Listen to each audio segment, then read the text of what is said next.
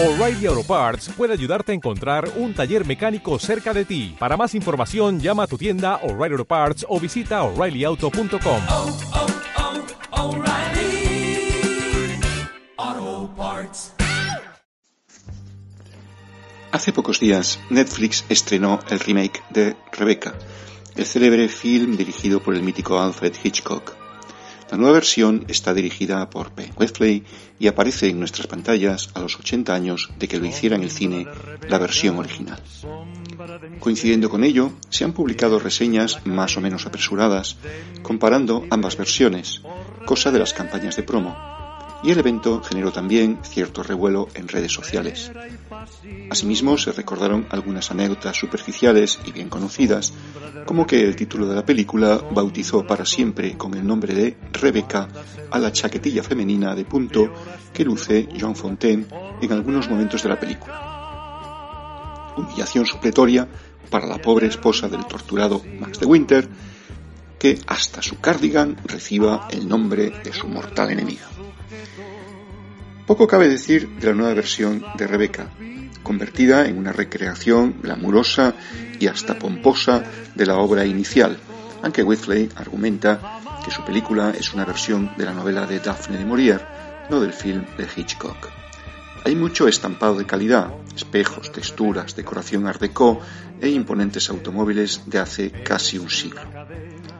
Forma parte de esa tendencia actual a refundir productos históricos y darles después una mano de pintura brillante para consumo rápido y fácil digestión. Pero claro, a la versión de Whitley le faltan varios elementos de la original. Desde luego, el efecto sorpresa que provocó el genio de Hitchcock, el cual retocó sin piedad la novela homónima de Daphne du Maurier, que ya había vendido 20.000 ejemplares en los Estados Unidos.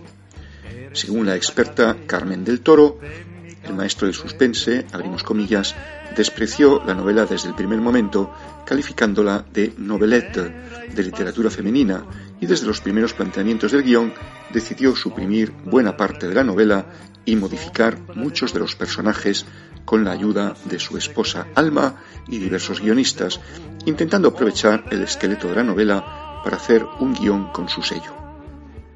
A tal efecto, introdujo diversas escenas de humor totalmente ausentes en el texto original y diversos elementos para borrar el espíritu femenino de la novela.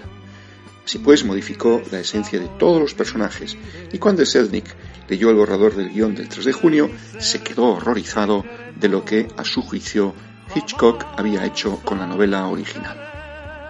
Pero funcionó.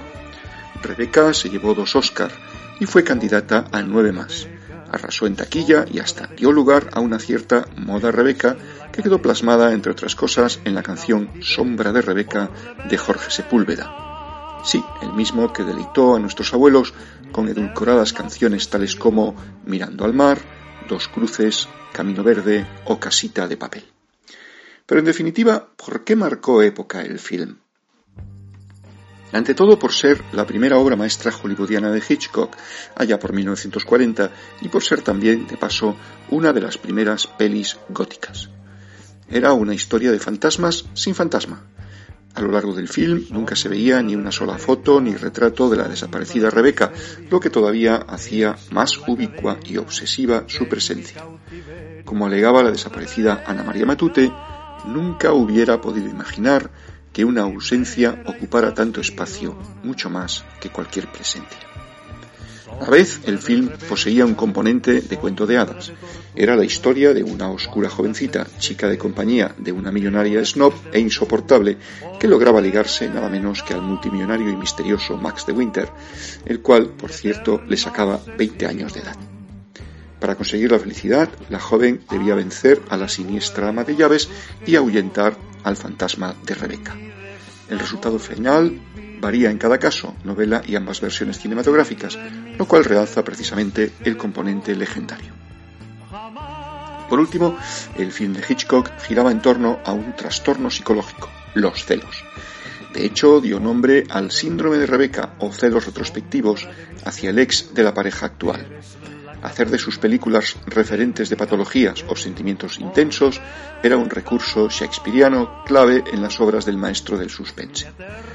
Eso en aquellos años resultaba novedoso e impactante. Hoy en día apenas es reseñable, por ejemplo, el morbo que causaba, por entonces, la evidente relación lésbica entre la señora Danvers, esto es, el ama de llaves, y Rebeca.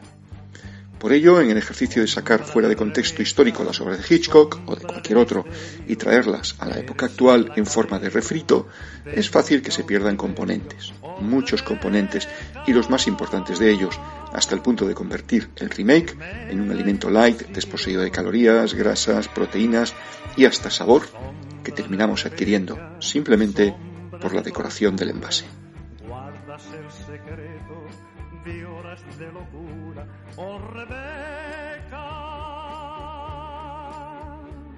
mi eterna obsesión. A tu recuerdo sujeto, mi desamor viviré. Y de mi ser tu secreto. Tax day is coming. Oh, no.